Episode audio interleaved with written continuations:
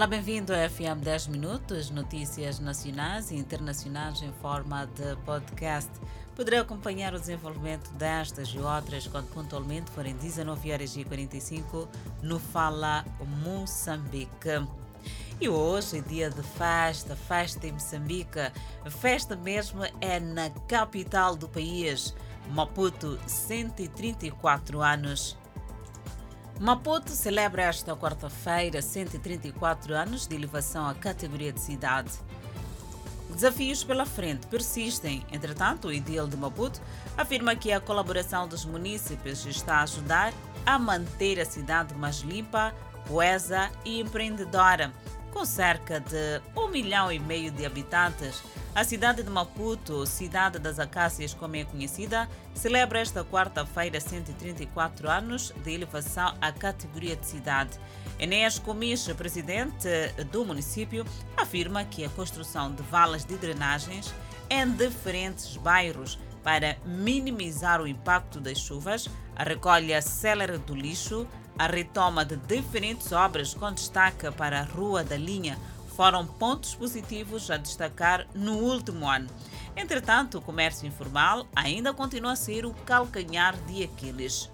O potencial da cidade de Maputo deve ser capitalizado no sentido de resolver os problemas que afligem os municípios.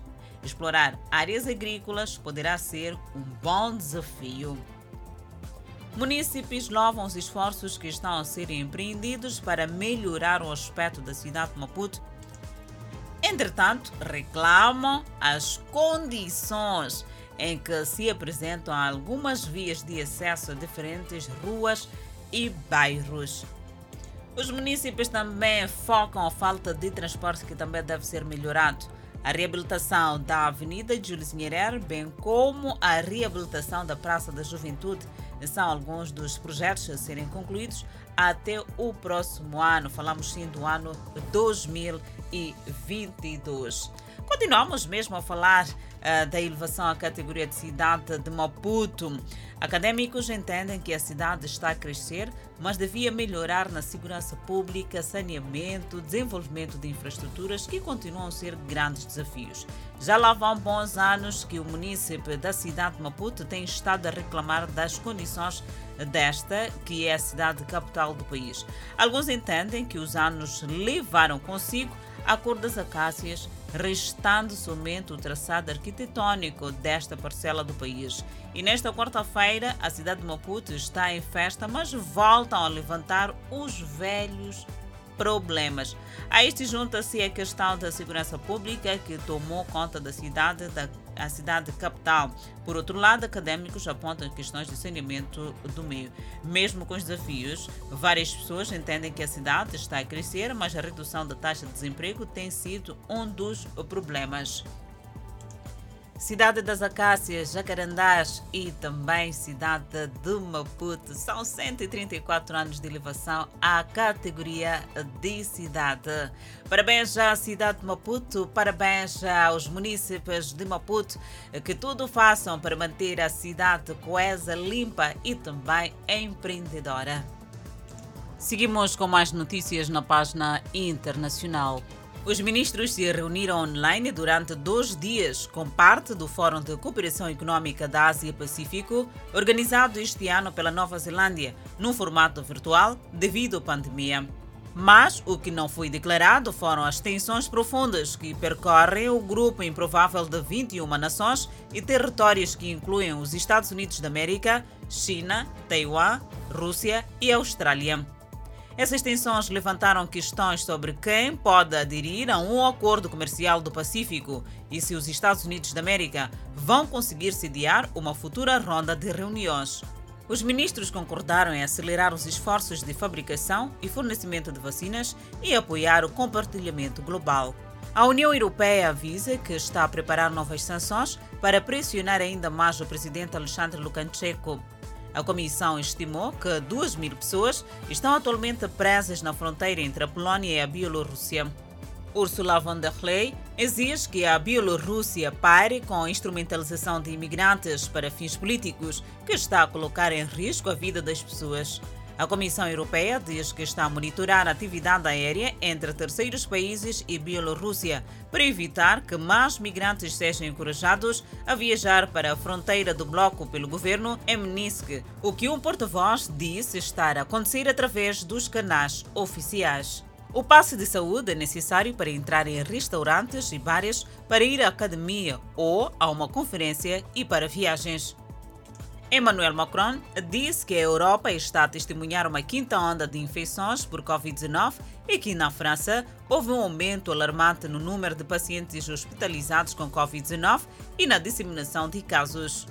A França registrou 12.476 novas infecções confirmadas esta terça-feira, o nível mais alto desde 8 de setembro, mostram dados do Ministério da Saúde. Macron afirmou que a França vai construir novos reatores nucleares para ajudar o país a diminuir sua dependência de países estrangeiros para o fornecimento de energia, cumprir as metas de aquecimento global e manter os preços sob controle. Ainda na página internacional, vamos falar da manutenção da paz da ONU em patrulha em meio aumento da violência na República Democrática do Congo.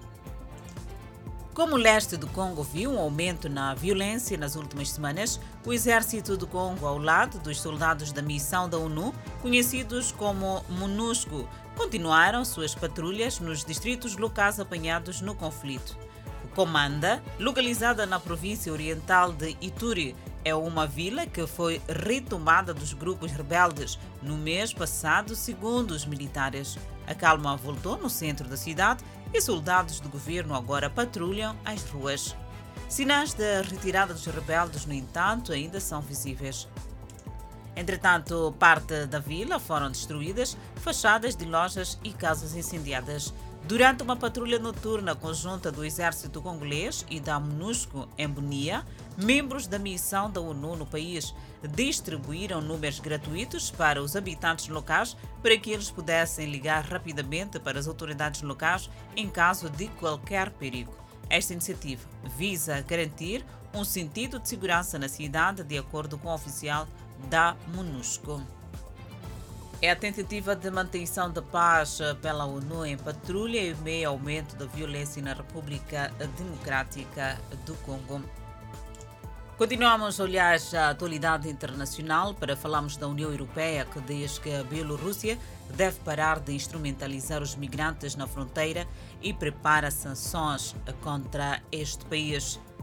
A União Europeia avisa que está a preparar novas sanções para pressionar ainda mais o presidente Alexandre Lukashenko, a comissão estimou que 2 mil pessoas estão atualmente presas na fronteira entre a Polónia e a Bielorrússia. De recordar que na notícia de ontem avançamos eh, que os migrantes tentavam a todo custo arrancar uma cerca entre a fronteira com a Bielorrússia e Polónia Entretanto, a Ursula von der Leyen exige que a Bielorrússia pare com a instrumentalização de migrantes para fins políticos, que está a colocar em risco a vida destas pessoas. A Comissão Europeia disse que está a monitorar a atividade aérea entre terceiros países e a Bielorrússia para evitar que mais migrantes sejam encorajados a viajar para a fronteira do bloco pelo governo em Minsk, o que um porta-voz disse estar a acontecer através dos canais oficiais. Entretanto, a atualidade internacional continua e para falarmos do presidente da França que exige aceleração de doses de reforço da Covid-19, mudamos de assunto e para falarmos mesmo da pandemia viral. O presidente francês Emmanuel Macron disse que aqueles com 65 anos ou mais precisam apresentar prova de uma injeção de reforço Covid de meados de dezembro para passes de saúde que dão acesso a restaurantes, comboios e aviões para permanecerem válidos.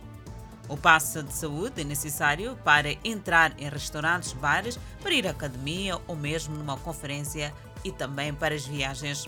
Macron disse que a Europa está a testemunhar uma quinta onda de infecções por Covid-19 e que na França houve um aumento alarmante no número de pacientes hospitalizados e na disseminação de casos. A França registrou 12.476 novas infecções confirmadas só na terça-feira, o nível mais alto desde o dia 8 de setembro, mostram dados do Ministério da Saúde daquele país. Macron afirmou que a França vai construir novos reatores nucleares para ajudar o país a diminuir a sua dependência de países estrangeiros para o fortalecimento da energia elétrica, cumprir as metas de aquecimento global e manter os preços sob o controle. E desta maneira colocamos ponto final ao FM 10 Minutos. Obrigada pela atenção dispensada. Voltamos a cruzar a antena numa próxima oportunidade.